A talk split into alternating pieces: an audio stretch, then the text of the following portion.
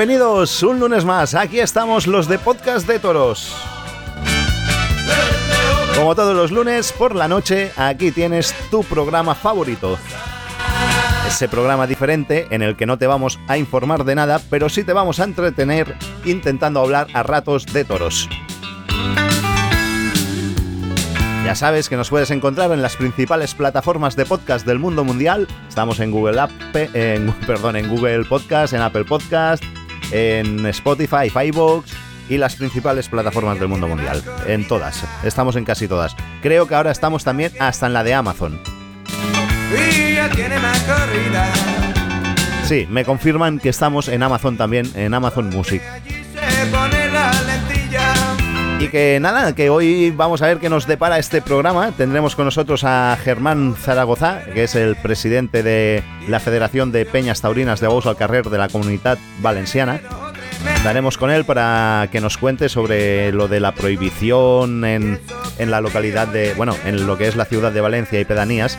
Está prohibido por el ayuntamiento y por el alcalde Ribó, que puso la ley de prohibir el toro envolado. Pues se ve que esto lo han llevado o lo van a llevar a los tribunales y luego nos lo cuenta todo. Tendremos la mesa, tendremos evidentemente la mesa que nuestros colaboradores, la mayoría han estado en Ceret. Lo que pasa que no sé cuántos, cuántos van a estar hoy aquí con nosotros, porque están volviendo, es lunes y ya veremos. ¿Y qué más tendremos? Pues no sé si tendremos gran cosa más. ¿Cómo que no? Esta semana sí que tenemos. Tenemos lo que se dice la mesa de actualidad. Eh, ah, no, eso ya lo he dicho. Ah, que no, que os estaba haciendo broma. Que atención, porque esta semana lo que vamos a tener. Lo que vamos a tener va a ser festejos populares. ¿Serán con pita o no? ¿Estará pita? Ya lo veremos. Eso ya veremos a ver. Pero bueno. Que nada, que 3, 2, 1. Aquí empieza Podcast de Toros.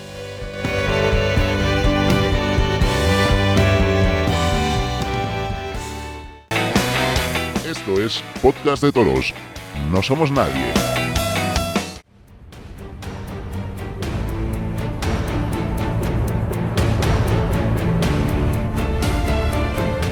Va, que hoy sí que tenemos festejos populares. Y es que hay noticia, porque la Federación de, de Peñas Taurinas de la Comunidad Valenciana ha presentado recursos contenciosos administrativos contra las resoluciones del Ayuntamiento y la Generalitat por prohibir los toros envolados en toda la ciudad y, y, pedanías de Valencia. Y para que nos cuente todos los detalles y cómo está la situación, tenemos con nosotros al presidente de la Federación de Peñas de Bos al Carrer de la Comunidad Valenciana, Germán Zaragoza, bienvenido a Podcast de Toros. ¿Qué tal? ¿Cómo estás? muy, muy buenas y muchas gracias por la invitación. Genial. Hombre, hacía tiempo que no te llamaba, ¿eh? Ya tocaba, ya tocaba que solo te llamé cuando saliste presidente y ale. Sí, y además me llamaste cuando justamente estábamos en Madrid con el abogado hmm. preparando, preparando este tema. Ah, vaya, pues mira. Porque esto, lleva muchos meses de cocina, esto lleva muchos meses de cocina. esto viene de largo. Sí, sí. Pero bueno, va, cuéntanos, ¿cómo está esto de la prohibición y se puede pues hacer? Os, explico un poquito más o menos cómo empieza todo, ¿no? Cuando, cuando me nombran a mi presidente, hmm. pues nos enteramos que realmente cuando Joan Ribó prohíbe los toros envolados en la ciudad de Valencia y en las pedanías, hmm. nunca antes una pedanía había solicitado hacer toro envolado. Durante estos hmm. últimos años no es que sea prohibido, sí que hay una normativa que dijo Joan, Joan Ribó que, no se podían hacer toros envolados, pero si, oiga, pues vamos a solicitarlo y a ver qué, nos contestan. Y desde la Federación y desde la Asociación de Pedanías Norte, que son eh, Carpesa, Borbotó, Benifarach, Masarrochos y Benimamet, pues eh, solicitamos hacer toro envolado en, en, lo solicitamos en marzo para hacer, para hacer toros en abril. Y nos contestaron pues, que desde el Ayuntamiento de, Valencia, que era maltrato animal, y, y, bueno, como era un poquito así, la, la, negativa no estaba muy clara realmente, nos derivaron nos, dijeron, bueno, es que nosotros no tenemos competencias para prohibir un festejo. Y tiene razón, porque al fin y al cabo las competencias mm. las tiene la Generalitat. Y al solicitar el permiso la Generalitat, la Generalitat argumentó que el Ayuntamiento de Valencia dice que es maltrato animal. Por lo tanto, no nos autorizaron a hacer toros envolados. ¿Qué pasa? no autorizó la Generalitat. Claro, claro, la competente es la Generalitat. Muy bien. No fue el ayuntamiento. Exactamente. El ayuntamiento solo tiene competencias para la vía pública. Entonces, nos encontramos con un problema que va a tener la Generalitat ahora, porque le hemos puesto los dos, las dos denuncias, una al Ayuntamiento de Valencia y otra a la Generalitat. Una porque el Ayuntamiento de Valencia no puede prohibir una cosa de la, de la cual no tiene competencias. Y otro, porque la Generalitat no puede prohibir una cosa de la cual estás autorizando en centenares de municipios de la Comunidad Valenciana. Porque, a ver cómo explica la Generalitat delante del juez que en Valencia capital el toro volado es maltrato, pero en los cientos de municipios donde se hace toro volado no es maltrato animal. Y ahí, pues, pues ahí viene aquí de la cuestión. No se pueden acoger a eso de, que esté la cláusula esa de que en Valencia... Exactamente. según ellos es maltrato. Exactamente, no, no se pueden acoger a eso. No. No, es justificativo. Pues entonces lo tienen jodido. Es que además encima, eh, cuando John Ribó sacó la normativa esta, hemos, nosotros hemos solicitado todo el expediente y es que no, ni siquiera juntaron un informe veterinario de maltrato animal. Oiga, y cuando usted no, no justifica una medida que, que usted toma con un informe técnico, es que es nulo de pleno derecho. y Eduardo Breña nos ha dicho, esto lo vamos a ganar. Y esto pues, puede crear un gran precedente, no solo para la ciudad de Valencia, para las pedanías de Valencia, no, no, ojo, ¿Mm? que si ganamos este juicio, cuando los pueblecitos de Alicante que dicen sus alcaldes que no, que no pueden hacer toros envolados, digan, digan las peñas, vamos a solicitar hacer toros envolados, como autoriza la Generalitat, a través de, cuando pase esta sentencia, tendrán que autorizarlo la, la, Generalitat lo tendrá que autorizar, sí, señor. Sí, señor. Claro, aquí hemos visto este, este resquicio legal y pues nos vamos a meter por ahí. Claro. ¿Y cuánto puede tardar esto? En... Pues mira, la verdad es que estamos muy sorprendidos con la agilidad de esto. Mm.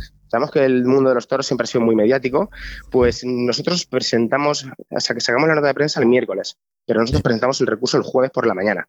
Mm. Pues el mismo viernes por la mañana el Tribunal Superior de Justicia de la Comunidad Valenciana ya había admitido a trámite la demanda contra la Generalitat.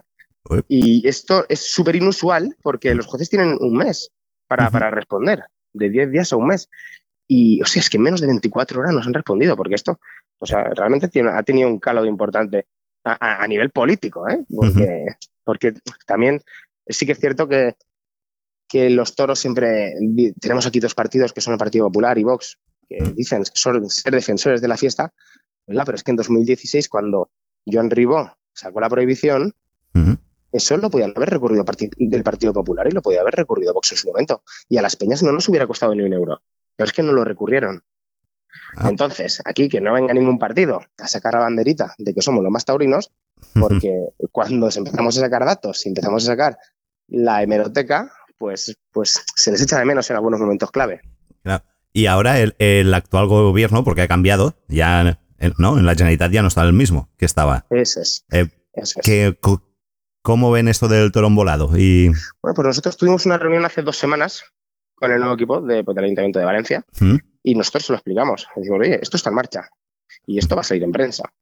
Bueno, la verdad que mm, sí que se mostraron favorables a, mejorar la situación, ¿Mm? pero claro, pero es que nosotros no queremos mejorar la situación. Nosotros lo que queremos es blindar judicialmente. Porque ahora imagínate, llega el PP y nos autoriza a hacer toros envolados cuatro años más. Y las siguientes elecciones vuelve a ganar compromiso. ¿Y qué pasa? ¿Que nos lo vuelve a prohibir? No, señores.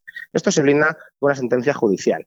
Y cuando de aquí cuatro años llegue compromiso y diga, te prohibimos los toros envolados, desde la Generalidad dirán, mira, es que no, te, no los puedes prohibir, lo primero porque no tienes competencias y lo segundo porque tenemos una sentencia del Tribunal Superior de Justicia de la Comunidad Valenciana donde dice que tú no puedes prohibir los embolados. Pues es interesante, ah, ¿eh? Eso, es, esa, jugada, bueno, vamos, yo la considero maestra. Hay mucha gente que dice, hombre, es que ahora que van a, van a gobernar Partido Popular y Vox, ¿vais a hacer esto? Sí, no, es que es el momento de hacerlo. Claro. Es, es el momento de hacerlo. No, no, está bien argumentado porque así brinda, blindas la fiesta y lo dejas ahí ya. Claro, la, la, blindas judicialmente, ojo, judicialmente. Porque las leyes te llegan unos y te las cambian. Ahora lo hacemos bien de interés cultural y, a los cuatro años o a los ocho años vuelve a gobernar otro partido que sea antitaurino y te lo quita el bien de interés cultural. Entonces estamos en las mismas. Sí, bien, pues bueno, aclarado eso también ha pasado otra sentencia, ¿no? Que, que también le quita la razón un poco a la Generalitat. Así es, mira, de, hecho, eh, el año pasado, no sé si os acordaréis, en Puzol, pues eh, tuvimos la desgracia que una vaca cogió a un chiquillo de 12 años. Me acuerdo. Y, bueno, la Generalitat sancionó al ayuntamiento, que en este caso era el organizador, al ayuntamiento de Puzol, mm. y con 7.000 euros. ¿Qué pasa? Que el ayuntamiento de Puzol recurrió la denuncia, la, denuncia al juzgado y la jueza que ha dicho que la responsabilidad directamente de los padres. ya lo dije yo el año pasado en una entrevista en Telecinco. Mm. Dije, no, es que es responsabilidad invigilando, porque ¿qué hace un menor de 12 años a las 3 de la madrugada a 10 kilómetros de su casa sin sus padres? Bueno, y al final la jueza un año después me ha dado la razón diciendo que la responsabilidad de los padres y que el ayuntamiento queda totalmente exonerado de cualquier responsabilidad. Eso es una gran noticia, no solo para los ayuntamientos, no solo para el de Puzol, sino para el resto de ayuntamientos que le da una seguridad jurídica a, los organizadores. Porque puede pasar que el organizador sea una peña, en este caso porque es un ayuntamiento y tiene dinero. Pero imagínate que es una peña que no tiene dinero y, que tenga que pagar esa multa de 7.000 euros. pagar una multa de 7.000 euros y, si, quieres la recurres, te gastas otros 7.000 en, en abogado y procurador. Y aquí. una peña taurina la haces polvo. Ahora, alguno aquí podría decirte, hombre, pero para eso están los voluntarios, ¿no? Para que vigilen que no entre gente que no está en condiciones y tal. Pero por supuesto, por supuesto. Al fin y al cabo es un festejo popular que está en la calle, que, no tiene un control de acceso. Y pues lo que, lo que pasa, lo que pasa. Que un niño te sale por un sitio y pues te entra por el otro. Claro. Eso es así. Bueno. E, eso es así. Pero bueno, saliendo esta, esta sentencia también, pues, pues la verdad que nos protege mucho a los organizadores. Estamos muy contentos con esa sentencia y ahora a esperar la que digan de, las pedanías de Valencia. esa, será una gran noticia para el mundo del toro. Cuando salga. Eh, eso, no vamos a, lanzar ya las campanas al vuelo por si acaso, pero Joder, pero alegra escuchar esto, yo qué sé, y más después de estos años. Hay, que decir una cosa, em, es que nunca antes se ha denunciado a un ayuntamiento ni a la Generalitat Valenciana. Es que no estamos hablando de denunciar al Ayuntamiento de Cuart de Poblet porque no deja hacer toros, o al Ayuntamiento de Tabernes de la Digna porque no deja hacer toros, no. Es que estamos hablando de denunciar al Ayuntamiento de Valencia, que es el más grande de toda la comunidad, y a la Generalitat Valenciana. Esto tiene, puede tener un doble efecto en algunos alcaldes antitaurinos que digan, hostia, ojo con los de la federación que nos andan con tonterías. Eso. Y si, si algún eh, oye, que esta, esta, es la función que debe ejercer la federación, el luchar por el bien y judicialmente. Por supuesto. como hace también, digamos, la fundación del Toro de Lidia. Bueno, la Fundación Toro de Lidia no ha compartido en ningún momento la noticia de, de, la denuncia del Ayuntamiento de Valencia y a la Generalitat. Sí que dijeron en 2016 que ellos iban a recurrir, pero bueno, ahí se, quedado en, la nota se quedó en la nota de prensa de, que, iban a recurrir. No recurrieron. Pero les ha llegado, se la haremos llegar. Que aquí, aquí tenemos contacto con, La, con, la, fundación. No, no. Sí, sí, se, los hemos enviado por, personalmente, ¿eh? por tres días diferentes a, los directivos de, la Fundación Toro de Lidia. Y no lo, han, no, lo han, compartido, pues sus motivos tendrán, ¿no? Bueno. Después a mí que no, que no me vengan, aunque es que la comunidad valenciana, la Fundación Toro de Lidia no tiene fuerza, claro que no tiene fuerza. Es que cuando tuvimos el problema de los seguros, que lo solucionó la federación y la asociación, ¿Mm? Aquí, eh, eh, Germán Zaragoza, Julio Frank y Carlos Casilda, y, nos tiramos tres semanas en las Cortes, en las Cortes Valencianas, reuniéndonos con todos los partidos políticos, porque nos quedamos sin toros en la Comunidad Valenciana directamente. Fue la Federación y la Asociación la que estuvo ahí. Se llamó la Fundación Toro de Lidia y no nos dieron ninguna respuesta.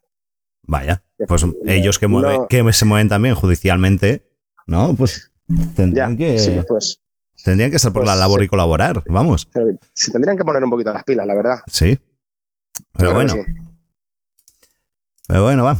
Y que bueno, hacemos balance de, lo que llevas de legislatura. ¿Qué Ahora que con más tiempo, ¿qué te has encontrado y cómo lo ves? Aparte de esto de, pues mira, de la prohibición.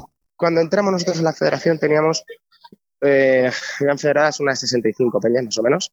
A día de hoy tenemos más de 150. Ah. Bastante bien nos encontramos con la, problemática de los seguros, que las compañías de seguros no querían asegurar los festejos taurinos porque les salía muy caro. Presentamos en las Cortes Valencianas que algo tan importante como que la sanidad pública se hiciera cargo de los festejos taurinos, con un tripartito gobernando, ¿eh? que gobernaba PSOE, Compromís y Podemos, y se aprobó en las Cortes. Se aprobó en las Cortes, se le dio una solución, bueno, tanto, tanto Julio Frank como yo lo catalogamos como el mayor logro de la tauromaquia en la comunidad valenciana de los últimos 30 años. Tenéis que estar orgullosos de haber conseguido eso. Desde era luego. Impensable, eso era impensable totalmente. ¿Y cómo lo conseguisteis? ¿Cómo los convencisteis? Pues muy sencillo. Año electoral y coges al PSOE y le dices, ah. oiga, que se acaban los toros el 1 de enero. No porque lo diga yo, porque no hay seguros.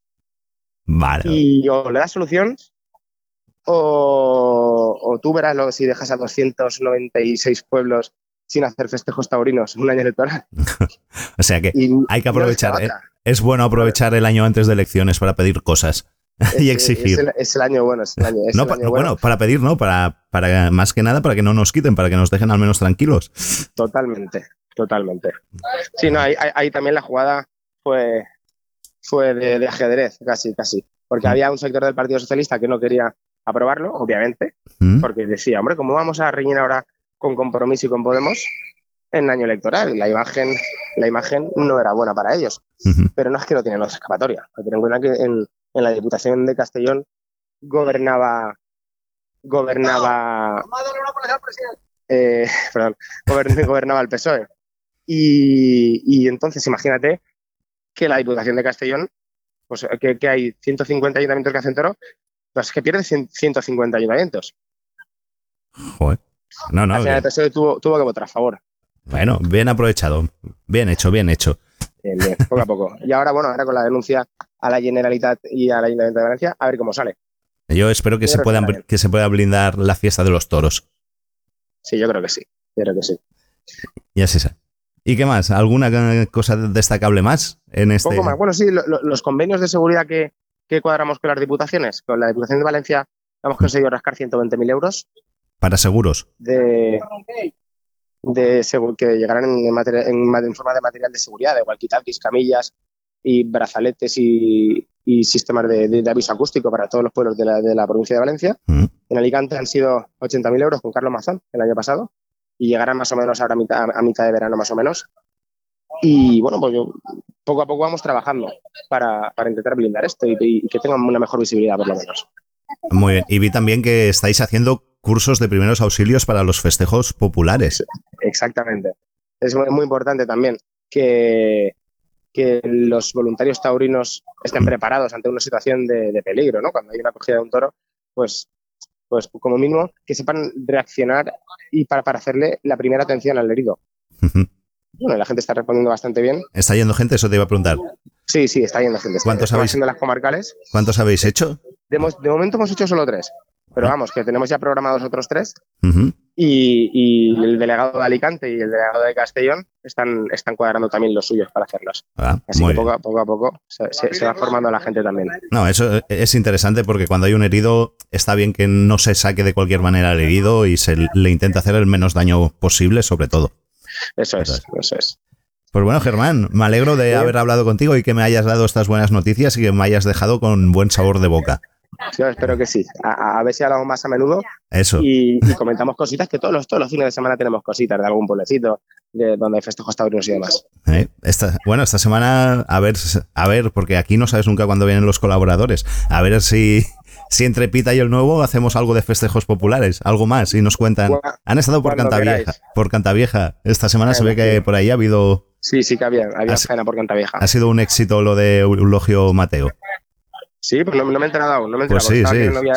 Salieron a aplaudirles y todo, se ve que fue una tarde brutal. bueno.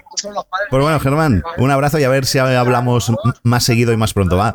Perfecto, Marc, muchas gracias. Adiós. un abrazo. Un abrazo. Todo lo hago para divertirme, para divertirme, para divertirme. Esto lo hago para divertirme para divertirme, para divertirme. Podcast de toros, no somos nadie.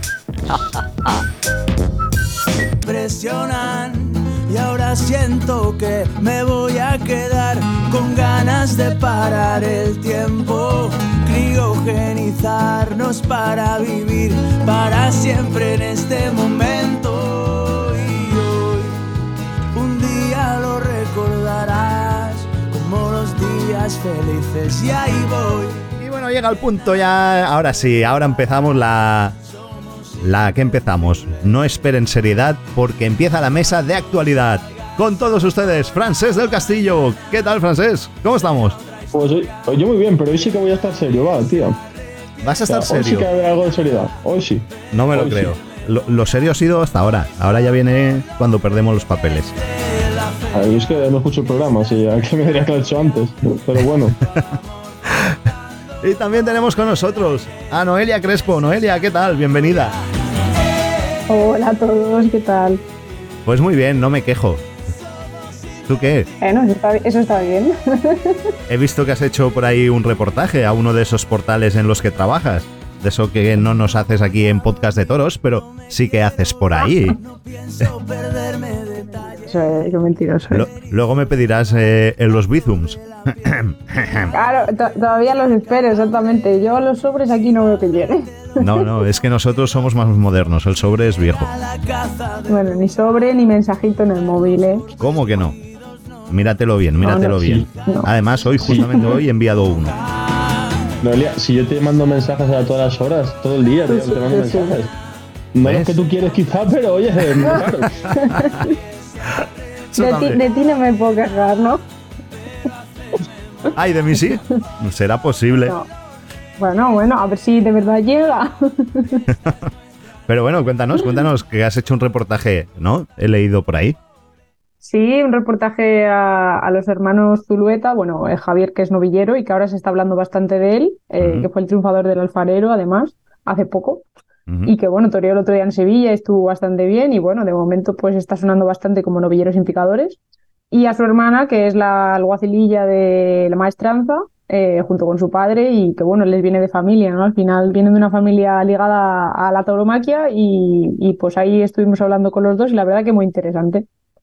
Muy bien. ¿Qué destacarías? ¿Qué nos contarías así lo más destacable del reportaje? Bueno, pues yo creo que un poco tanto las ganas y la ilusión que tienen ambos por su profesión, ¿no? O sea, al final, pues eh, no dejan de ser dos adolescentes, dos chavales muy jóvenes, y cada uno en su profesión demuestran que tienen mucha ilusión por llegar y por seguir manteniendo por lo menos el apellido, ¿no? eh, de su familia en- ligado al mundo del toro, ¿no? Y eso es bonito porque a los dos se les ve con muchas ganas, ¿no? Y te lo transmiten, y eso estuvo muy bien, la verdad. ¿Y la gente dónde podría encontrar el reportaje? Pues el reportaje está en Por el Pitón Derecho, Ujú. en, bueno, en la página web y en todas las redes sociales. Muy bien. Pues ves, para que no te quejes, no te hago bizums, pero te hago propaganda. Todo, todo se agradece. Y francés, francés, que estuviste por Ceret, pero ¿hablamos ya de eso o esperamos a ver si llega alguien más? Y vamos Como a, tú quieras. eh, vamos a tú esperarnos. quieras. Tú eres, va- vamos a esperarnos tú a ver si el- llega alguien más, va. tú eres el director. Yo, ¿Alguna sorpresa o, o- sí, no, hombre, no, alguien de, los de, de los colaboradores, de esos que Ya, no ya. sabemos nada. ¿Ha contestado alguien o no? ¿Han dicho No, algo? y, de mientras que, y de mientras que hacemos. eh, ¿qué, qué tiempo hace por Salamanca, Noelia? ¿Bien o qué? Joder, tío. No, hombre, tenemos, eh, a ver, el final de San Fermín, los últimos días, que Rocarrey abrió doble puerta grande el martes y el jueves, y también la corrida de Miura, que si no fuera por la falta de fuerza, pues a lo mejor es, estaríamos hablando de la de la corrida de, de la feria, ¿no? Fue una muy buena corrida la de Miura, la verdad que sí. Y peleó muy bien Y en el mí- caballo. También. Bueno, no tuvo ni mucha fuerza, pero peleó bastante bien el caballo, y señor. eh, me gustó bastante, en su estilo, eh, el, el Roca Rey este francés, el Juan Leal, que hace lo que hace Roca Rey, pero con toros de Miura, ¿sabes? Ah, sí. Que, que, sí, sí, que mola mucho. El tío se los pasa por la espalda, por delante, por detrás.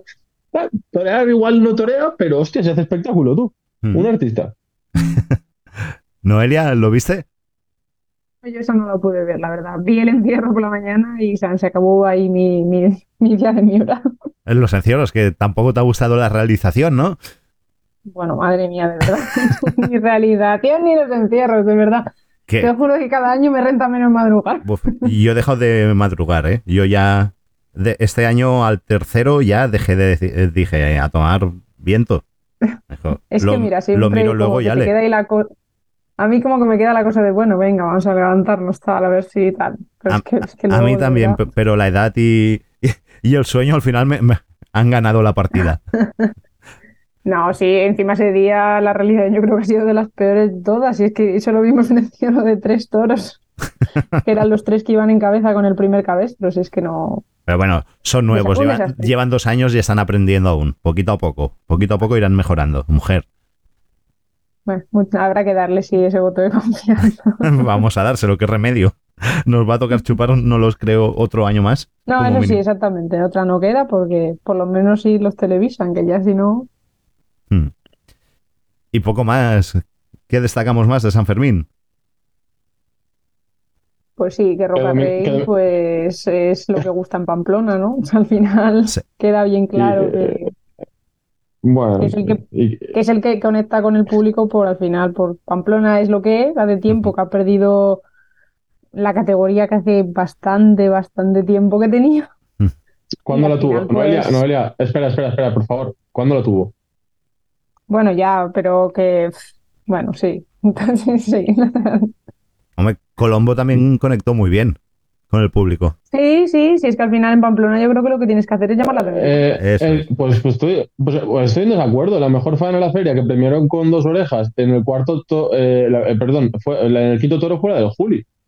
Y ni llamó la atención ni leches. Después Miguel Ángel Pereira, sin pegar rodillazos ni cosas raras, también cortó dos orejas. Toreando a su manera, que a mí no me gusta particularmente, pero también cortó dos orejas. En Pamplona puedes cortar dos orejas toreando tu manera, tú puedes cortar dos orejas con efectos especiales. Oye, eh, tampoco, tampoco Podemos cortar dos orejas muy fácil. Allí lo que importa es las tocadas. o- Las tocadas es lo o- más no importante. oye, o, no, Sí, tan fácil. O no tan fácil. Y es que al final estamos perdiendo mucho el respeto a la plaza de Pamplona. Pues sí, hay una gente en sol que está mamada, se lo pasan ahí bien. A mí no, no es el espectáculo que más me gusta, pero reconozco que su idiosincrasia nunca la han perdido, que Pamplona No, no, sí, es, sí. No, no. es la, es la misma Pamplona ahora que cuando yo era pequeño. Sí, en eso no creo puedo que estamos de acuerdo. Es, es la misma Pamplona que siempre, la- donde, donde se están devaluando las cosas quizás en Madrid y en Sevilla. Pamplona está exactamente donde tiene que estar, donde siempre ha estado. Una, Pamplona está un- bien. Sí. Ha bajado, a lo que ha bajado posiblemente el toro, ha bajado posiblemente el toro, pero el carácter de la plaza sigue siendo el mismo, por favor. ¿Dónde va a parar? Si tú te pones a leer crónicas antiguas y te pones a leer, entraron un burro en el tendido y emborracharon al burro, sacaron un perro a hombros. Pues ahora no lo hacen. Sí, ¿no? Sí, Pues deberían hacerlo. Pamplona yo creo que todo el mundo sabe lo que es y a lo que Claro que sí, hombre, y van a divertirse, como nosotros con podcast de toros. Eso es. Y es una feria que en podcast de toros nos encanta. Venga.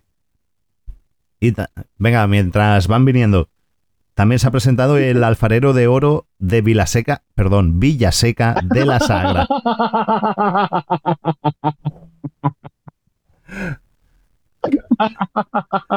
Fran de la Serna, ¿qué te pasa? ¿Qué te pasa tanta risa? que hacía tiempo que no lo decías. Sabía que ibas a cagar. Sabías, sabías. Mira, a que te saco el tema de Ceret. ¿Qué hiciste por Ceret? Que no encontrabas el coche. ¿Eh? Noelia, ¿estás- ¿eso te lo contó o no? Que no encontraba el coche. Sí. No sé si es Claro que, que se lo. Me han contado que tenía problemas con el GPS, que no se lleva bien con el GPS.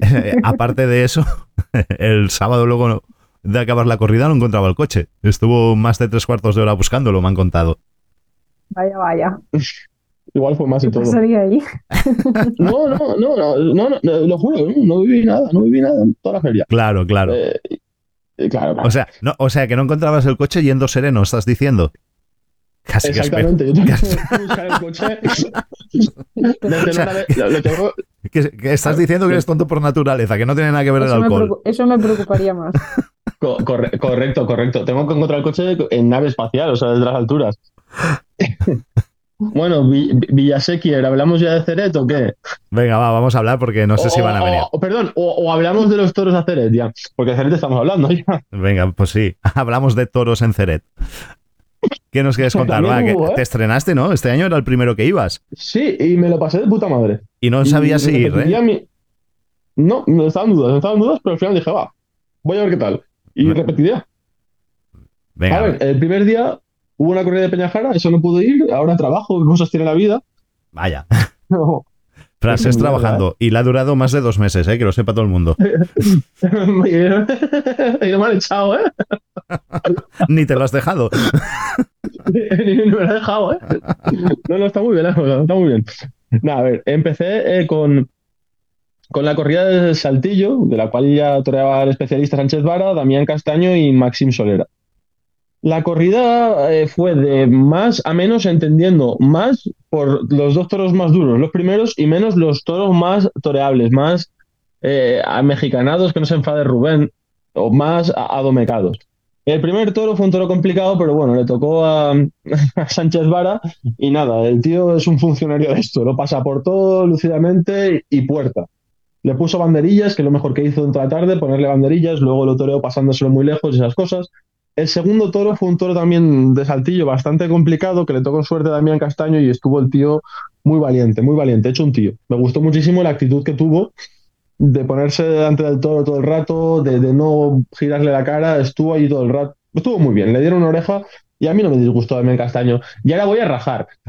ahora viene Maxim Solera, que le tocaron los dos toros más toreables de, la corrida y el tío no, no, no, no, está claro, tío. Aparte que no tiene, digamos, porte de torero, el tío estuvo por allí abusando de pico, sin saber de terreno, sin, sin nada, sin nada, sin nada. Joder, el en cuarto... un momento sí le has dicho.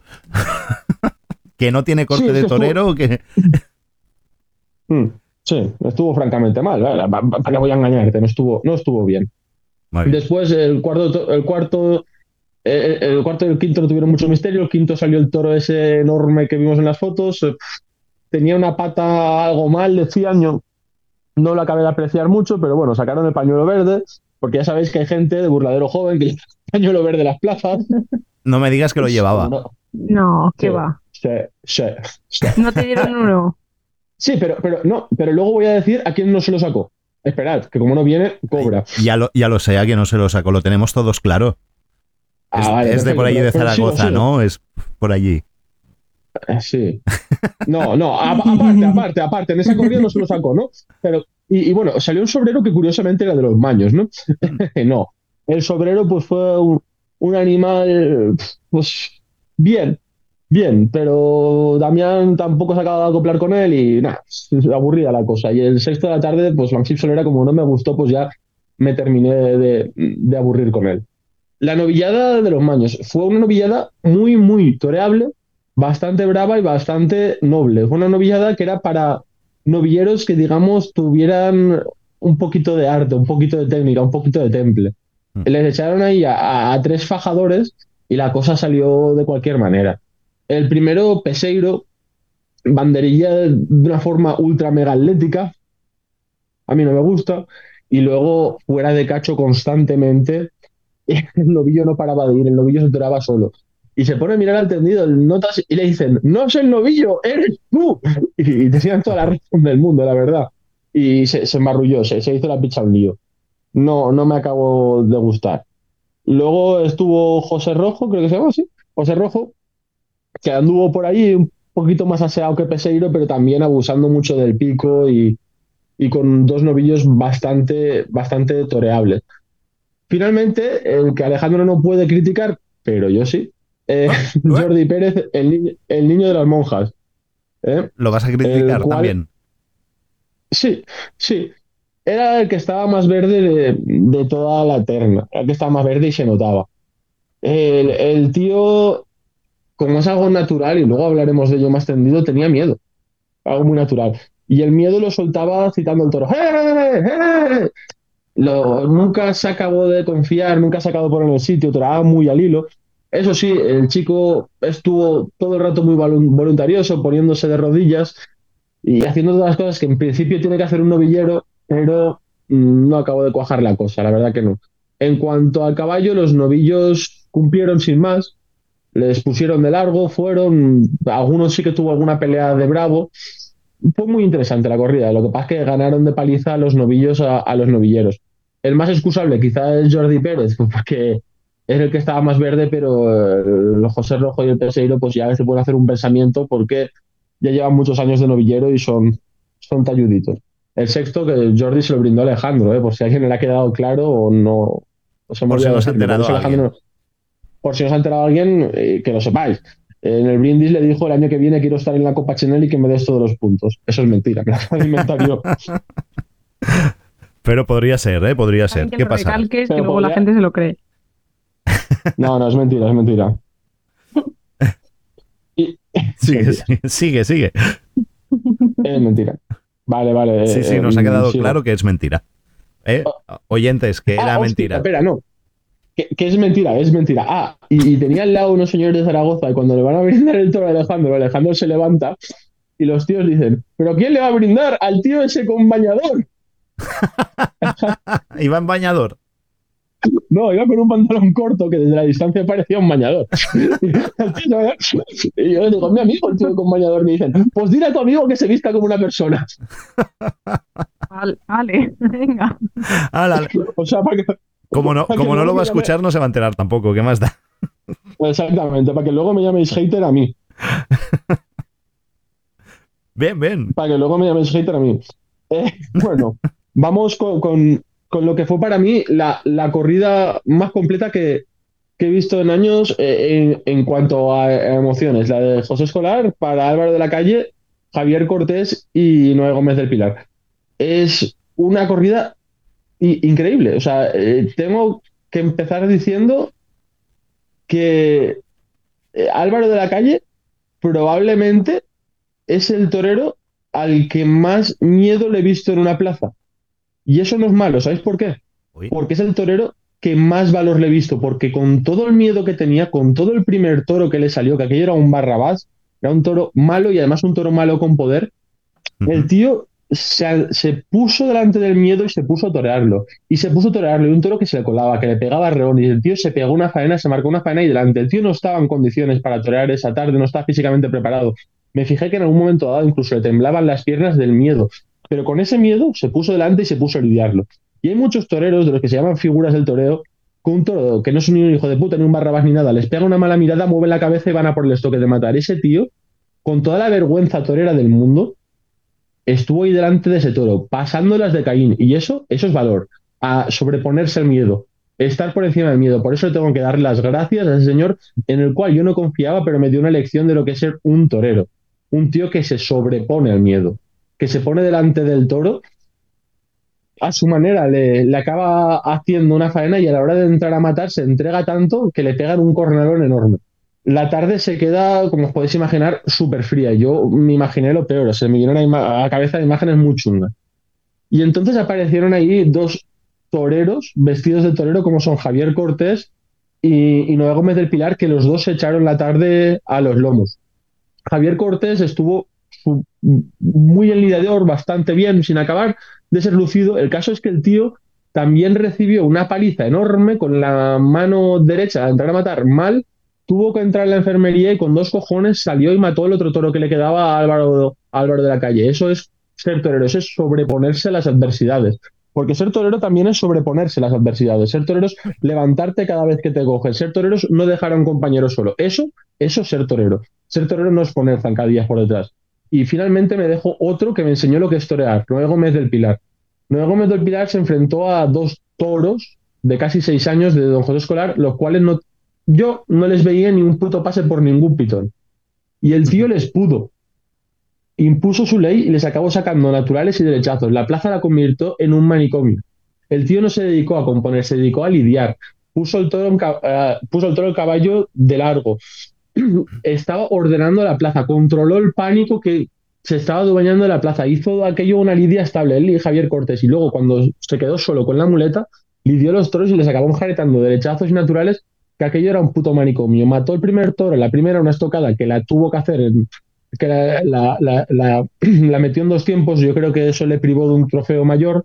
Le dieron una oreja, la gente le pidió, le pidió la segunda, pero bueno, para, para mí una oreja estaba bien porque la estocada tampoco, tampoco fue todo lo contundente que debería haber sido ni todo lo bien ejecutado que debería haber sido. Pero es que en el siguiente toro pasó exactamente lo mismo con la mala suerte que lo pinchó. O sea, aquello fue un puto manicomio. Yo aún estoy en un borracho de emociones por, por- por esa tarde de toros que vi, porque me di cuenta que, que el torero es un tío que, que es frágil, que se puede morir de verdad, que eso no es un puto teatro, que, que no es como tan- tantas y tantas tardes que ves las mismas caras, los mismos tíos con los mismos toros chochones que no transmiten ni un puto peligro, que pasan por ahí, pasan por ahí con la boca abierta, pasan por ahí, pasan por ahí, y le pegan una mala miradita al torero, una mala miradita, que ni un cabezazo ni nada, una mala miradita, pegan cuatro cabezazos y se van a abreviar.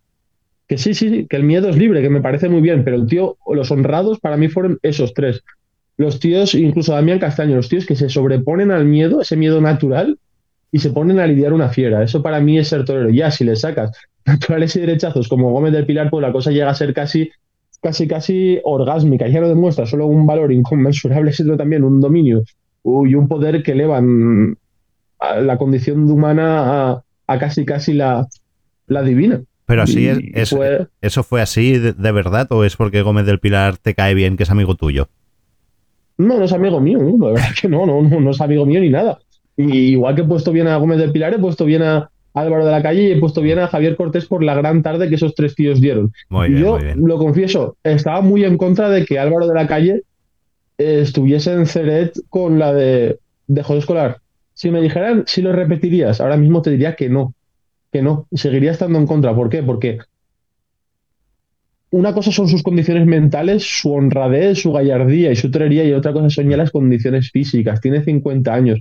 Entró en la plaza cogido de la mano de una, de una niña pequeña que es, que es su hija. Hmm. Mm, Fue allí ¿Qué- qué también, a Ceret. la- Sí, sí. ¿Qué sentido de la responsabilidad? ¿Qué sentido de la honradez? ¿Y qué sentido de la vergüenza torera tiene ese tío? Que con tu hija en el tendido, juegas. mirándote, con una fiera corrupia, Sabiendo que, que- que viéndote cogido toda la puta faena, porque se veía cogido él, le veíamos cogidos nosotros, le veía cogido todo el mundo, no te vas a por la espada y lo matas. Eso es vergüenza torera, eso es ser un torero honrado. Y la palabra torero honrado y con vergüenza torera eh, es una palabra que le queda muy grande a la mayoría del escalafón, pero muy grande. Y ese señor, con 50 palos, nos demostró lo que es un ser un torero honrado y un torero con vergüenza torera, con 50 palos. Dicho esto, no me gustaría volver a sufrir más viendo a Álvaro de la Calle, al menos con estas corridas. Es la verdad. Bien. Noelia, ¿qué te parece el resumen que nos estás haciendo? Nos podemos ir, ¿eh? Está on fire. sí, no.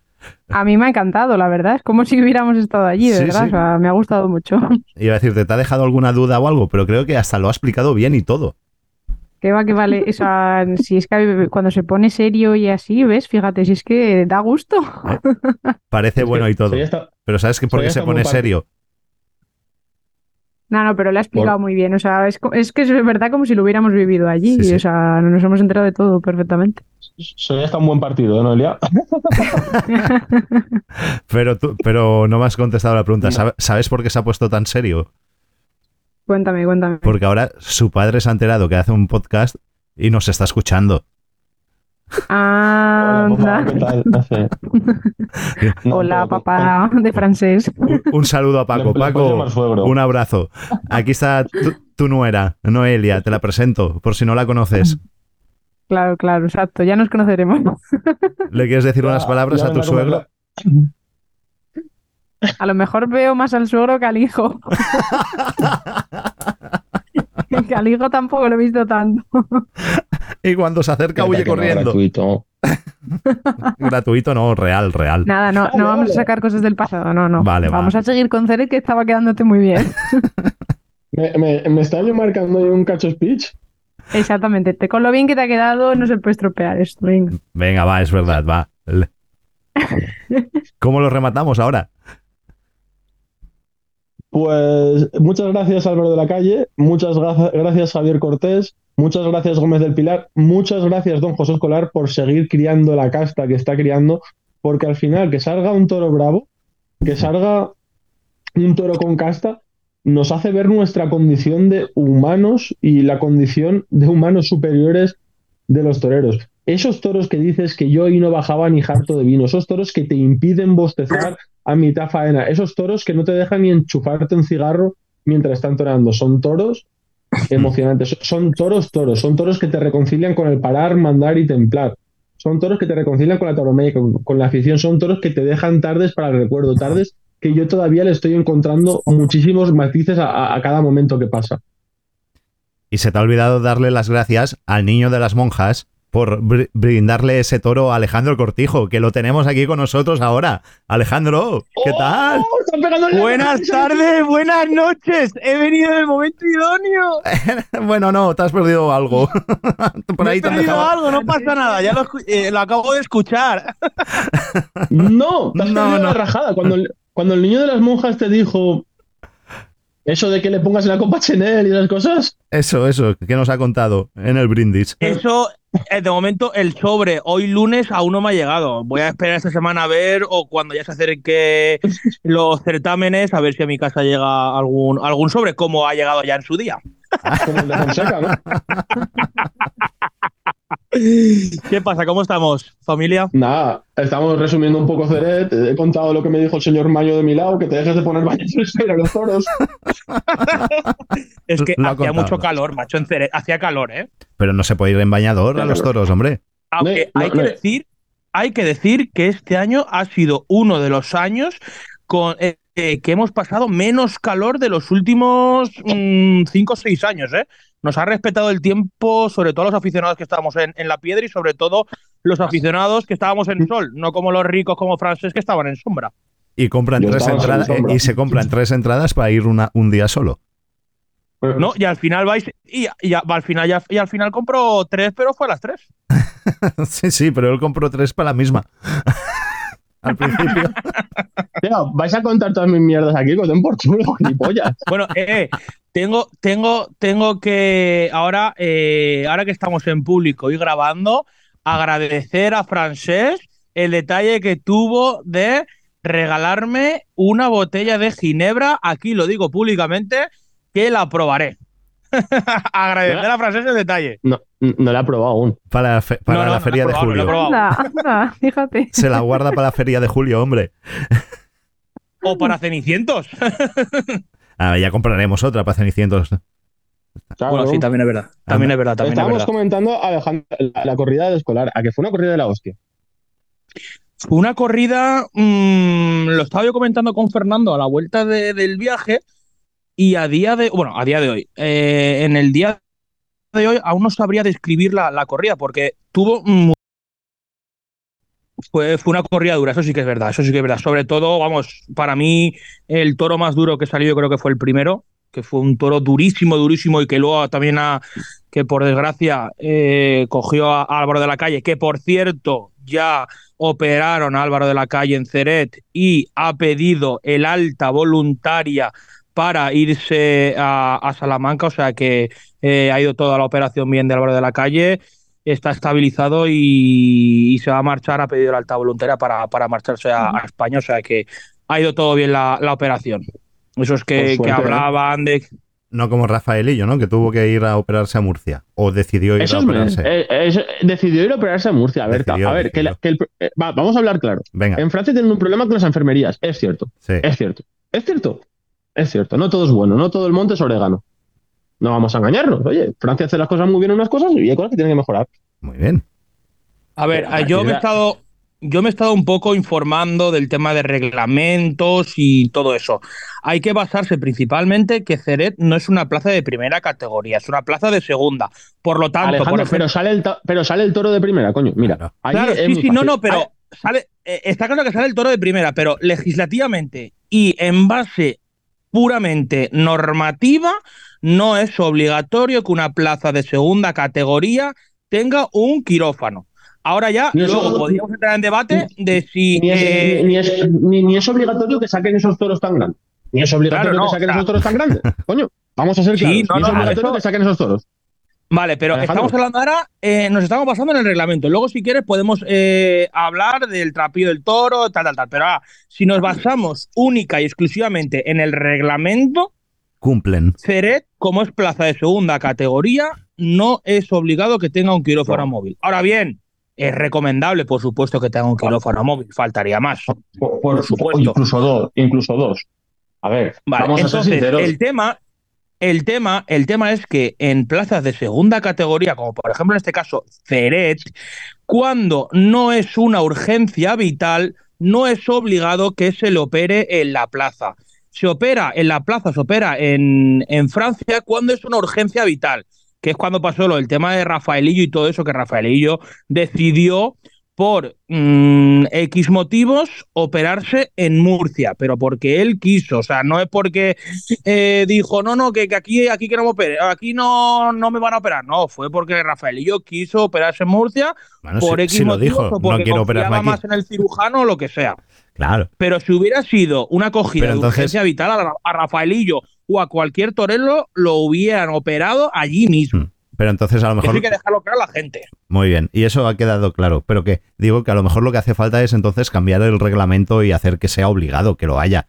Por, Por, supuesto. supu- por supuesto que Por sí, por supuesto esto que sí. Es necesario. Claro. Al final, y yo defiendo, defiendo todo lo que vi, pero yo creo que al final, la, la, y visto lo visto, la salud del ser humano es lo más importante, lo más importante.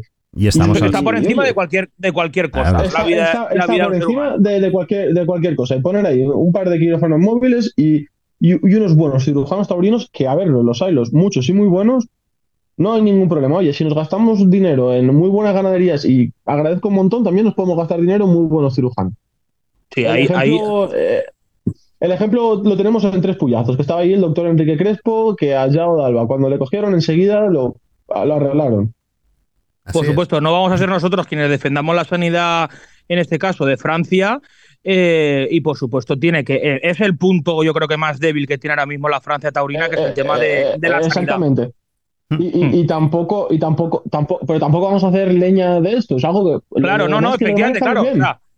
Claro, o sea, aquí la, la gente se ha cogido esto para dar leña porque qué casualidad que en Ceret pues sale el toro que no le gusta a la gran mayoría de toreros, que en el tercio varas por lo menos eh, se intenta que los picadores trabajen. Luego otra cosa es que hagan bien su trabajo o no. Que en esta feria- Mucho, los hijos de puta. que en esta feria eh, han trabajado mucho, pero más mal que bien. Eh, entonces, claro, pues si fuera otro tipo de plazas, seguramente no se hubiera armado todo el lío que, se ha armado.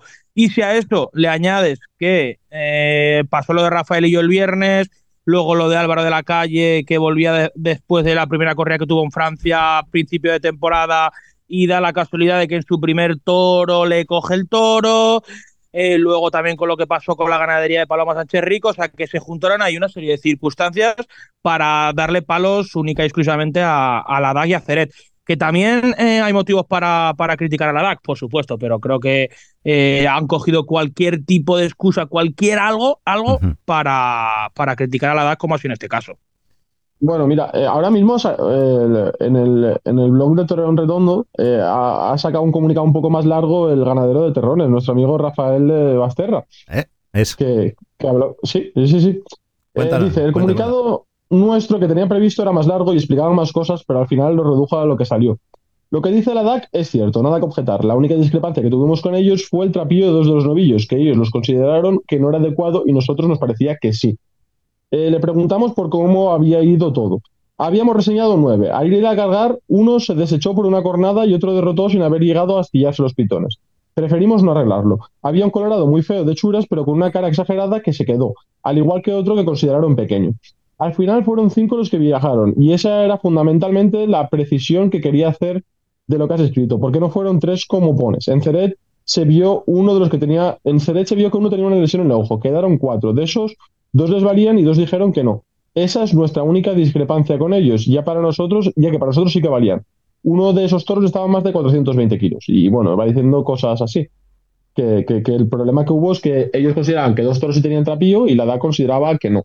Al final, eh, mira, eh, son discrepancias que pueden pasar y- Sí, pero al final, francés, la DAC aquí es la que es la que paga y la No, que no, puede no, exigir es- y la que pueden considerar ellos si es el por trapillo sí. necesario no, para su tota- plaza. Totalmente, Alejandro. Yo estoy totalmente de acuerdo con la DAC. Porque son los que están pagando. Claro, o sea, al final ellos, entre comillas, compran un producto y el cual eh, el producto que ellos que han comprado no es el que ellos esperaban. Por lo tanto, le dicen, oye, Que sí, sí, señor, Alejandro, que tienen derecho a devolverlo, claro que sí, ¿no? Ganadero, Claro, que no- Así es. Pues bueno, Yo lo hago para divertirme, para divertirme, para divertirme. Esto lo hago para divertirme, para divertirme, para divertirme.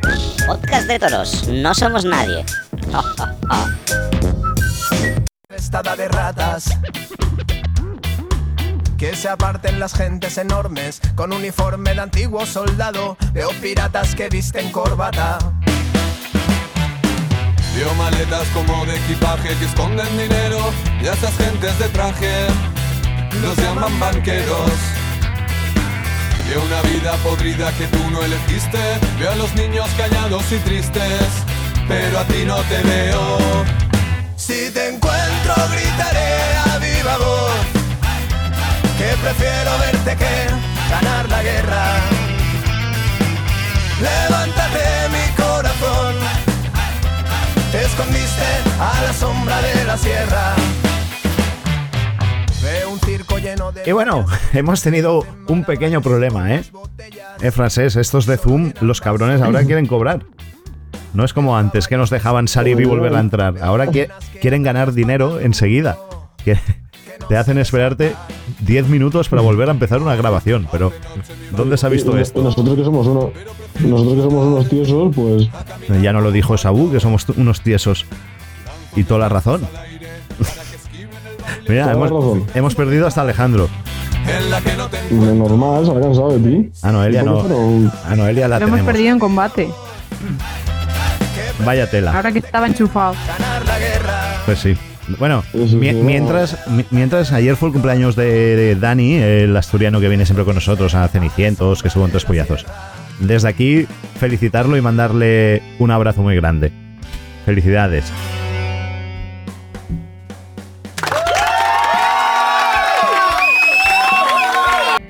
Venga, ¿y, y qué? Estábamos hablando de, de- Felicidades. Estábamos hablando de lo de la ganadería de Ah, bueno, terrones. yo, yo, eh, Noelia, ¿qué te voy a decir? ¿Que, que vas a ser jurado del circuito Castilla y León? Yo. ¿Por qué? Hombre, pi- piden No, voluntarios, no, ¿eh? Pero por, no, pe- pero ¿por qué no? Pero ¿por qué no? La respuesta es muy simple, ¿sí o no? Ya estoy. Que- es que no lo Hemos sé. recuperado a O Alejandro. sea, yo no me, yo no me voy a ofrecer, yo no me voy a ofrecer voluntario como han puesto. ¿Estamos grabando o no? Claro. Sí, la respuesta, la respuesta es muy simple, Noelia, ¿sí o no? Podría ser. Noelia, vas a, vas a serlo, ¿no? Ya está. Oye, oye, oye, otro. A ver quién nos interesa que gane ahí. Uy, uy, uy, uy. Otra, otra que no, jamón. no lo sé. O sea, yo eh, he visto lo que han puesto hoy, la verdad, pero yo de eso no tengo ni idea. ¿eh? Vale, vale, no, tranquila, voy a ponerlo en Twitter ya. Eh, hasta sí. Noelia va a ser jurado de. Arroba Noelia, que eres ya confesado. Eh, Deja, deja, deja, deja, deja. lo estoy poniendo ya. Ya ha confesado. Eh, punto. Y Alejandro A repetirá. seguimos con- A- Alejandro, yo creo que no, no va a repetir nunca más. con, lo que le ha gustado. ¿Eh? Joder, ya, aún más palos queréis que me caigan. No, yo no, yo, yo te Os quiero. Pero tú ya estás acostumbrado, hombre. Ya. Por cierto, eh, tengo que Ya, ya, decir sí, que eh, me han dado la enhorabuena por el programa en Ceret más de uno, dos y tres aficionados, ¿eh? Uy, uy, O uy. sea, Y uno de ellos era, uno de ellos, uno de ellos era yo. el segundo mi padre y el tercero mi abuelo. El primo de Francesc. va. Exactamente. No, que, que, les, que les gusta el programa y que por lo menos les entretenemos un rato. O sea que desde aquí bueno. Un saludo para todos eh, a esos aficionados que hemos visto en, en Ceret durante estos días. Un abrazo muy grande y eso es lo que pretendemos realmente. No pretendemos ni informar ni nada, simplemente somos un grupo de amigos que estamos haciendo esto por amor al arte y para ellos, para entretenimiento. Yo amigo tuyo no soy, ¿eh, Marc? ¿Qué? Que yo amigo tuyo no soy. Que tú amigo mío no eres. No, si yo lo de amigo lo decía por, por Noelia y Francesc. ¿Cómo? Tú sí que eres un cono. Cido, cabrón. No, Qué cabrón. Pues bueno, va. no, Alejandro, eh, espera, espera, espera. espera, Que nos haga Alejandro. A, a- a- Damián Castaño le regalaste una especie de cuadro. ¿Qué le toca al niño de las monjas? Pues, ¿qué me recomendáis? ¿Qué me aconsejáis? ¿Qué hacemos? ¿Qué hago? ¿Qué decimos? Estaría muy bien una. Una- aunque ya debe yo- tener. Yo- una, mule- una, una muleta sin pico. Una muleta pequeña. Por ejemplo. ¿Tipo como la de Manzanares? Tipo. No, no he dicho que le regales una carpa de circo, ¿eh? No, no he dicho que le regales una Esa, como la que esa lleva es ya. ¿no? pequeña. Una, una- una como la que lleva ya, no, una nueva. ¿no? Es broma, ¿eh? Mucho cariño el niño de las monjas que estuvo voluntarioso. Sí. No, pues joder, Alejandro. Vale, por cierto, ¿Qué, qué? No lo quieres sí, rajar. no, ¿eh? a ver, al final. ¿El qué, perdona, que se ha cortado? No, dilo, dilo, que al final, al final no rajas. rajar, va, chuta, chuta. No, que al final el niño de la monja, lógicamente, lleva pocas novilladas y el chaval eh, actitud tiene. Ahora falta, pues, eh, otro tipo de cosas que al final yo creo que con el paso de a base de torear, entrenar y de tener más novilladas, pues al final creo que, Que por cierto, creo que no sé quién la apodera, porque la apodera el suelo, pero creo que ahora ya no la, apodera- no la apodera nadie, ¿no? Pues no lo sé. Según me enteré por el tendido, no la apodera nadie, literalmente nadie. Sí. No, no, ahora lo- yo sé que la apoderaba el suelo, pero he, he perdido la pista ahora de quién ha apoderado. No, no, no, no, no la, no la, no la apodera Francés, francés, ¿qué has hecho? Se te oye fatal. Sigue como estabas antes. nadie. Mm, mm, ¿Seguro? Sí, mejor. No sé si es que has entrado al baño o qué, pero se oye fatal. Se oye un eco ahí. Este. Y. Alejandro, Alejandro, cuéntanos ahora, Bueno. va. Haznos eh, la Sí. previa de la feria de julio, ¿no? De Valencia. Joder, pero ya habéis comentado todo lo de Ceret. Es que sí, es que llevamos ya 40 minutos hablando. Vale, ¿habéis Bueno. comentado el habéis comentado el comunicado que ha sacado la ADAC sobre lo de Rafaelillo o no? No. No. Vale, pues la, la DAC ha sacado un ha sacado hace un ratito un comunicado eh, diciendo todo lo que pasó eh, el viernes con el tema de la jornada de Rafaelillo y tal. Hmm. Y eh, en resumidas cuentas, la DAC dice que nos gustaría señalar que tenemos dos equipos en las arenas, dos médicos, dos anestesistas, un cirujano vascular, un cirujano visceral, dos enfermeras anestesistas, una enfermera de urgencias para una rápida atención in situ. En caso de emergencia absoluta, la enfermería de la plaza está equipada con equipo quirúrgico y anestésico necesario para sedar, operar y reanimar a un paciente. También hay dos ambulancias en el lugar para trasladar a los pacientes a la clínica en Ceret, que linda con las arenas a 150 metros.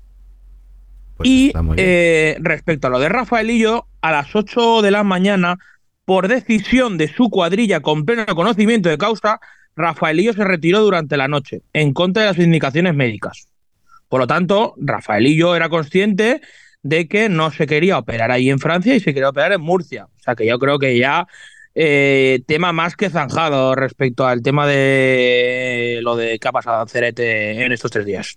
Muy bien, pero hay que seguir mejorando siempre la seguridad de. Sí, no, de no, las no, no, no, no, eso, eso por supuesto, faltaría más. Ya lo hemos comentado antes, es el punto Eso es. más débil que tiene Francia y por supuesto que tienen que, que mejorar. y si es para mejorar eso, pues se tiene que decir y se, y se tiene que intentar poner remedio, que estamos ya al Sí, año sí, sí, sí, por 2023, supuesto. siglo XXI, y se puede poner remedio. Por supuesto, es, el, es donde más tienen que hacer hincapié Eso es. en este año y, y en años venideros. Y por todo lo demás, enhorabuena y, y que lo hacen de puta madre, que sigan años y años, que sigan montando estas, estas ferias, que Francés ya me está apretando para que el año que viene no puedo fallar. Igual va a ser una de, de los fines de semana que me va a tocar elegir vacaciones para, para el año que viene. No, bueno, te vas a no te vas a arrepentir de ello, ¿eh? Desde luego. Pero claro, es que... Como, como te ha pasado en Cenicientos, que lo probaste el, el año pasado y este año ya vas de cabeza. Claro, y me ha pasado también con lo de Tres Puyazos en San Agustín. Claro. Me ha pasado igual, que el año que viene vuelvo de cabeza. Y venga, por cierto, también había, había mucha gente también de, de los tres puyazos. Ahí Sí. en Ceret. Nos, nos- nos- nos hemos juntado mucha gente allí. Haznos la previa, va, de, de Valencia. Bueno, pues ya tenemos aquí a la vuelta de la esquina lo que es la, la Feria de Julio, ¿no? De aquí de Valencia, que comenzará el, el próximo miércoles con la tradicional desencajonada de los toros de nuestro amigo Jean-Pierre García Jiménez, que es lo de Matilla, y los toros de Miura. Que al final ya sabemos todo lo que pasó con el lío este de Cuadri Miura, y al final lidiará Cuadri la. O sea, perdón, Miura la corrida completa el próximo domingo 23, día de las votaciones. Entonces, el jueves 20, bueno, el miércoles 19 tenemos la desencajonada con eso que te he dicho, que también habrá un concurso de recortes. Eso es. Después el jueves 20, novillos de la cercada para Jorge Martínez, Mario Navas y Nec Romero. El viernes, Joan Pierre para Morante el Juli Manzanares. El sábado 22, Talavante Caetano Rocarrey. Y el domingo, Miura para Robleño, que reaparecerá esta vez sí, eh, después de lo que le pasó en la Copa Chenel. Eh, perdona, en, en Madrid. ¿Mm? Eh, Paco Ramos y Jesús Chover. Bueno, al final una feria, feria corta que consta de tres corridas y una, una novillada. Dicen que quieren potenciar la feria de julio y demás, pero la corrida del viernes ya veremos si llega a media plaza. Y el sábado porque viene Rocarrey, pero las entradas van a ser bastante pobres. Cayetano en Valencia también llena, lleva gente, ¿eh? Sí, Cayetano lleva gente, Rocarrey, sin duda el sábado será el día que más gente acude a la plaza porque es sábado, Mm. Rocarrey, Cayetano, eh, sin duda el sábado será el día que, que más gente vaya a la plaza, muy lejos de colgarse el no de billetes, por supuesto. Al final en julio a la gente le cuesta mucho ir y al final pues han recortado tanto, tanto los festejos que al final pues la gente eh, decide solo acudir un, un día. Entonces Me- eso, me gustaría jueves- saber si la gente- viernes, domingo. Si la gente ha Y podido. encima no la televisaban. Sí, sí, la No, Televisa. Mundo Toro, las cuatro corridas. O sea, la, Claro. La novillada las también. tres corridas y la novillada. Falta el sí, que concurso de hará también que bastante gente se quede en casa. Probablemente. Feria, flojita. Y con el calor que hace. Vale. Por eso, Sí. por eso. Pues y luego también en oye. Valencia que los precios no son relativamente baratos. eso iba a preguntar, ¿los precios cómo son? ¿Igual que en fallas? Sí, primos, creo que están igual que la feria de fallos, o sea que por ahí andan. Y me gustaría Oye, saber mira. si alguien ha podido comprar entradas de Naya por internet.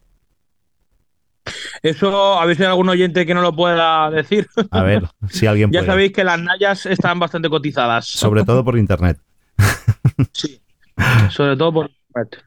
Bueno, pues vale, también se ha presentado No. los carteles de Colmenar Viejo, pero No, no, no, no. Un, un- un segundo, Marnolo, un segundo. Oye, no, no ha venido. ¿qué te pasa, Fran de la Serna? ¿Qué te falta? Fran de, de la- Marc no de la lo Serna. dice. Tra- tranquilo. Dime, tranquilo. Fran de la Serna, va. Za- Fran, Francés Zavala, si quieres. Zavala de la Serna. Bueno, tú di lo que tú quieras. Porque Fran de la. Serna. Y, y dices gilipolleces. Pero bueno, No, a ver qué nos va a decir ahora él.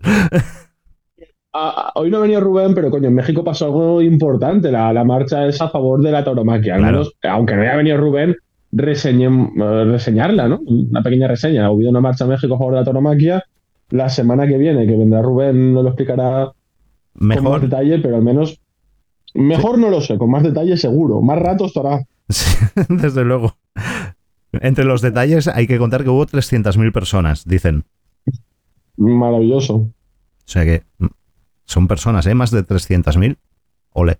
Bueno, está muy bien. O sea, enhorabuena México eh, y sigan en la lucha, cabrones. Que es, por, es las corridas de toros y por las peleas de gallos y las tradiciones de allí que les quieren quitar. Así que desde aquí nos unimos, a, nos unimos a esa lucha. Fuerza México. Y creo que ya está, ¿no? ¿Nos vamos? Sarandonga. Nos vamos a comer. Noelia, hace tiempo que no despides No el programa, ¿no? No, Eh, no tenemos Ah, no, agenda. ah, no, no, no, no, no, no, Eh. no lo despidas, que, que- que el despedido es pita. Ahora hay festejos populares. Ya lo despediré yo al Eh, final. eh, no, Noelia, está, Noelia está ocupada amenazándome por, por WhatsApp. Qué mentira. ¿Por qué? ¿Por qué? ¿Qué te, ha- qué te ha hecho? Solo, No, solo nos decimos, eh, solo ¿Es nos decimos cosas bonitas. Me- A ver, si Noelia te amenaza es por algo. bueno, me voy. me voy- me Algo le has tenido que hacer para que te amenace. Por aquí, por lo que parece. ¿Qué te ha hecho, Noelia? ¿Qué te ha No, hecho? Sí, solo nos decimos cosas bonitas. Le mando una- unos stickers más bonitos. ¿De qué? ¿De un cuchillo? ¿De un cuchillo y sangre? cosas bonitos. Bueno, va. Venga, que, Hasta la semana que viene, Pita. mesa. No, Pita no viene. Pita. Hasta la semana que viene. Un abrazo. Hasta la semana que viene. Chao, chao. Yo lo hago para divertirme, para divertirme, para divertirme. Esto lo hago para divertirme, para divertirme, para divertirme. Podcast de toros, no somos nadie. Ha pasado sigo recordando tu camino, mi camino. Un día se separaron, quizá no quiso el destino que no estuviera a tu lado, pero yo te necesito. Y sorpresa, sorpresa, hoy tenemos festejos populares. Y como decíamos en el primer bloque, cuando hablamos con Germán, esta semana me cuentan que se vio una gran tarde por Cantavieja con la ganadería de Eulogio Mateo. Y con Pita despedido de esta sección, hoy empiezan otra vez en Pedete los festejos populares. Buenas a todos los oyentes. Bueno, lo oímos por ahí. Se nos ha adelantado ya. Eric Violat, el, el hermano gemelo secreto de Pita. ¿Qué tal? ¿Cómo estás? Muy bien, muy bien. Aquí recuperándonos del fin de semana por Cantavieja. ¿Qué tal ha ido por Cantavieja? ¿Tengo razón? ¿Me Bueno. engañan o, o digo la verdad? No, tienes, tienes razón, tienes razón. El, el sábado por la tarde se, se vio una gran tarde de, de Eulogio Mateo con muchos detalles por parte de las vacas y, y también gracias a, a dos de, de los recortadores que estuvieron toda la tarde propiciando que se vieran esos detalles que fueron Eusebio de, de Roquetes y Javier Soler de Canet de Berenguer de Valencia, el, es hijo de, del famoso anillero Magín. Ah, Eusebio es un grande, ¿eh? Hace disfrutar Sí, sí. muchas tardes por aquí, a la zona nuestra. Sí, sí, dejó, tuvo algún pequeño susto, pero Qué raro. dejó, dejó grandes detalles. Y bueno, antes de empezar, va, antes de empezar en materia, vamos a contar un poco a la gente quién eres, ¿no? Vamos a contarles Sí. cosas tuyas, va. Vamos a contarles. ver, a ver, a ver. A ver, que el equipo que tenemos aquí de producción y todo, y, el- y- los guionistas, en este pedazo de equipo que tenemos en Podcast de Toros, me han hecho aquí un esquema y me han, me han apuntado que es, es aficionado a los toros de los que se pone delante de vez en cuando a, del- a deleitarnos. ¿Eso es verdad o no? ¿Te pones delante de los toros también? Sí, sí, de vez en cuando dejamos algún quiebro suelto por los pueblos. Es correcta esa información. También tengo otra que dice, ha participado en concursos de recortadores en Vinaros, Benicarló y Todoleya, entre otros. eso también es verdad, eso también es verdad. Pero ya eso está un poco apartado ya. Hace unos cuantos años. Yo me acuerdo, ¿eh? Que siempre ibas al aire, cabrón. Que siempre te tirabas de rodillas fuera como fuera la vaca o, o lo que sea cuando hacía el surra aquellos concursos. Sí, sí, así, así era. era. Era joven y con poca, con poca conocimiento. Pero bueno, el año pasado aún hicimos alguno por Cantavieja, algún concurso, pero ya me parece que pocos sabrán más. ¿Pocos ya? ¿Estamos presenciando la retirada? No, no, la retirada tampoco, pero ya hay que priorizar otras cosas. Bueno, pero a Todoleya seguirá saliendo, ¿no? No, este año, este año ya no salí. Ah, ya no. Este año ya no salí y ya no creo que, que vuelva a salir más. Vaya. Y también tengo por aquí que has colaborado en la revista Voz al Carrer haciendo crónicas durante... ¿Durante cuántos años? No me han puesto. Pues eh, igual empecé cuando tenía 12 años hasta los 18 o así, seguramente. Vamos, Sí, sí. hemos fichado a alguien top para los festejos populares. No nos podemos quejar. Pita, juguete. El Pita, el Pita debe estar muerto después de la semana que ha tenido. El Pita y encima fiestas en Sagunto liado allí montando. Si no están de fiestas ya, está montando ya, seguro. Hostia, no para, no para. Sí, he hablado hace un rato con él y todo el grito. "Eh, luego te llamo que estoy ocupado, no sé qué. tal". Vale, vale. Madre mía, Aún espero que me llame mía. ahora. Pero bueno. Hostia. Y vamos, va, lo más importante. ¿Qué más hay destacable así de Cantavieja? Pues en Las Cantavieja, Bueno, vamos a contar que en Cantavieja es una plaza de aquí, digamos, como. La maestranza no, la maestranza es Benasal. ¿Cómo la llamaríamos a, a la de Cantavieja? Pues es una plaza única que está situada en Cantavieja, en el municipio de Teruel. Mm. Y es una plaza que tiene un encanto especial. No, no sé cómo la podríamos llamar. Cantavieja, ya, le. Cantavieja es única. Sí, Se merece ser es única. Sí, sí, así es, así es. Y además es, es una plaza en la que no hay obstáculos, en la que allí es a, a pelo y a, y a torear, a pegar quiebros, rodadas, lo que haga falta. Sí, sí, correcto. Así es, así es. Esa plaza limpia, vamos. Correcto. Y el juego entonces de las de Eulogio Mateo, buenísimo. El juego fue, fue extraordinario de las vacas de Eulogio Mateo. La verdad que, que dejaron detalles. También te digo que si no hubiera sido por estos dos chavales que he mencionado antes, hubiéramos visto una tarde totalmente diferente. Pero gracias a ellos se vieron buenos detalles. Qué importante es eh, que haya gente que salga en las plazas y, y que Sí, se sí, la es- juegue. es una cosa muy importante y, y que cada día creo que cuesta más de ver cuando los animales se, se ponen complicados o son más difíciles de, de entender. ¿Eran difíciles o qué los del el sábado? Bueno, tienen, no son difíciles, pero tienen sus peculiaridades, son más complicadas de entender quizás que otros animales y son animales muy bravos y que van hasta el final. ¿Y qué más? Tenemos, también ha habido la feria de, Santa Bárbara, en la provincia de Tarragona. Cambiamos ya a las Cataluñas.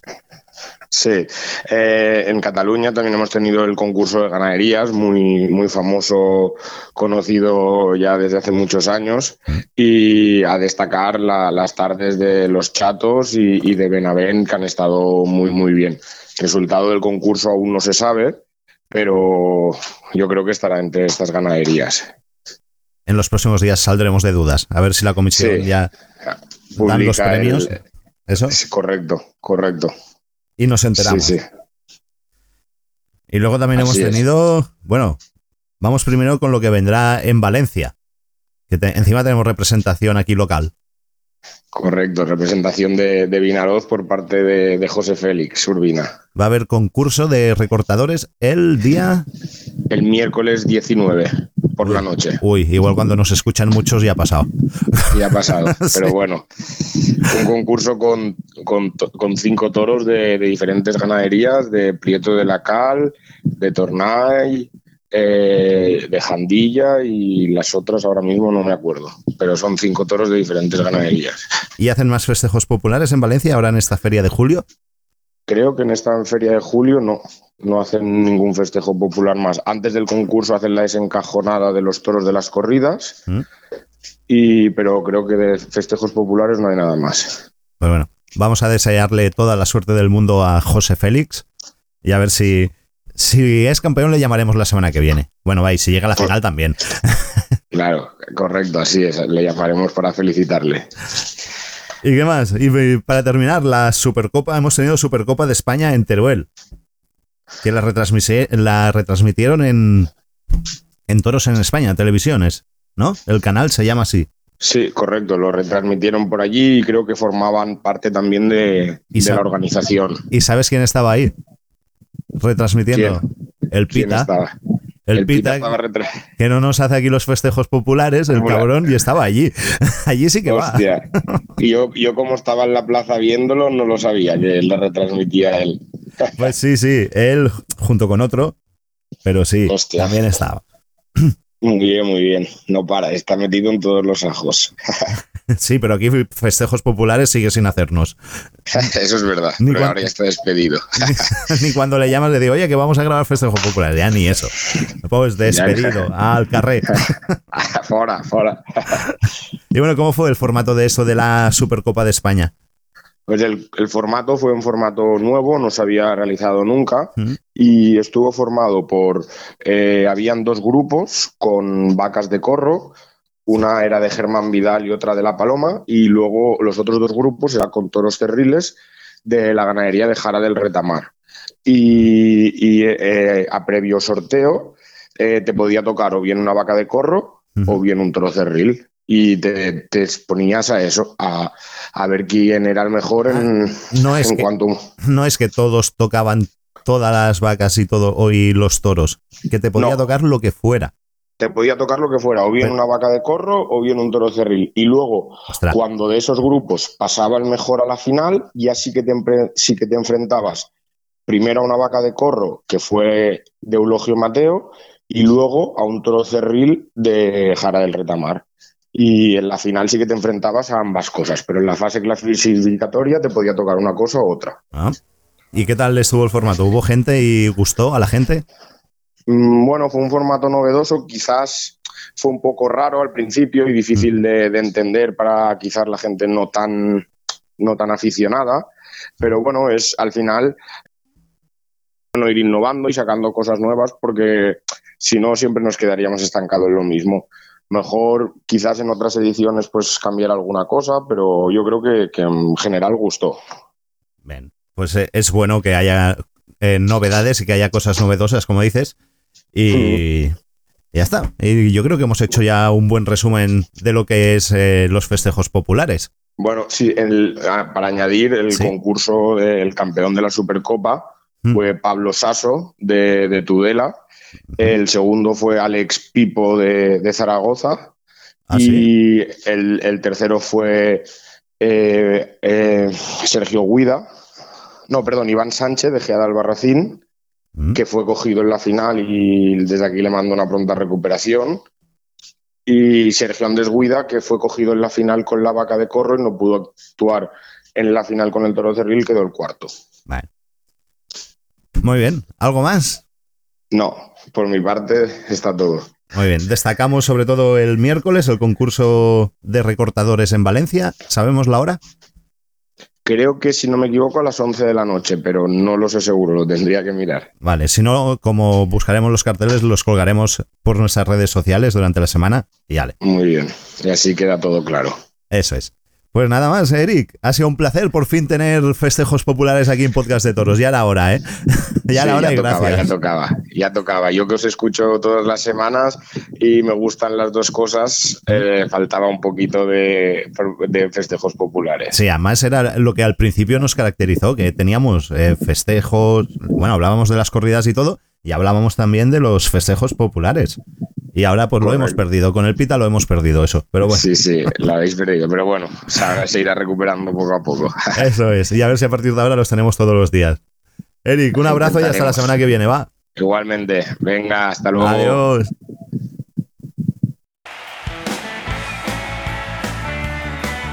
Y a nuestros oyentes también, decirles que nada, que nos vemos la semana que viene.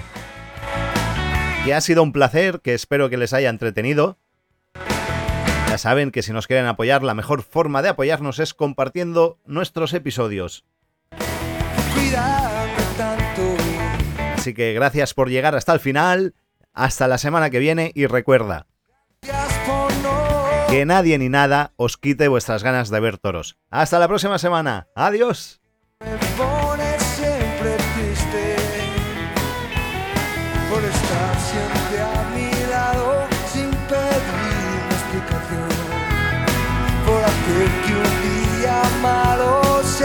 De decirte gracias por elegirme. Gracias por no fallarme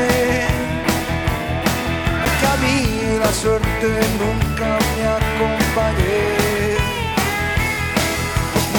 Todos los trozos de las cosas que rompí olvidar lo que nunca quise decir. Quiero repetirte,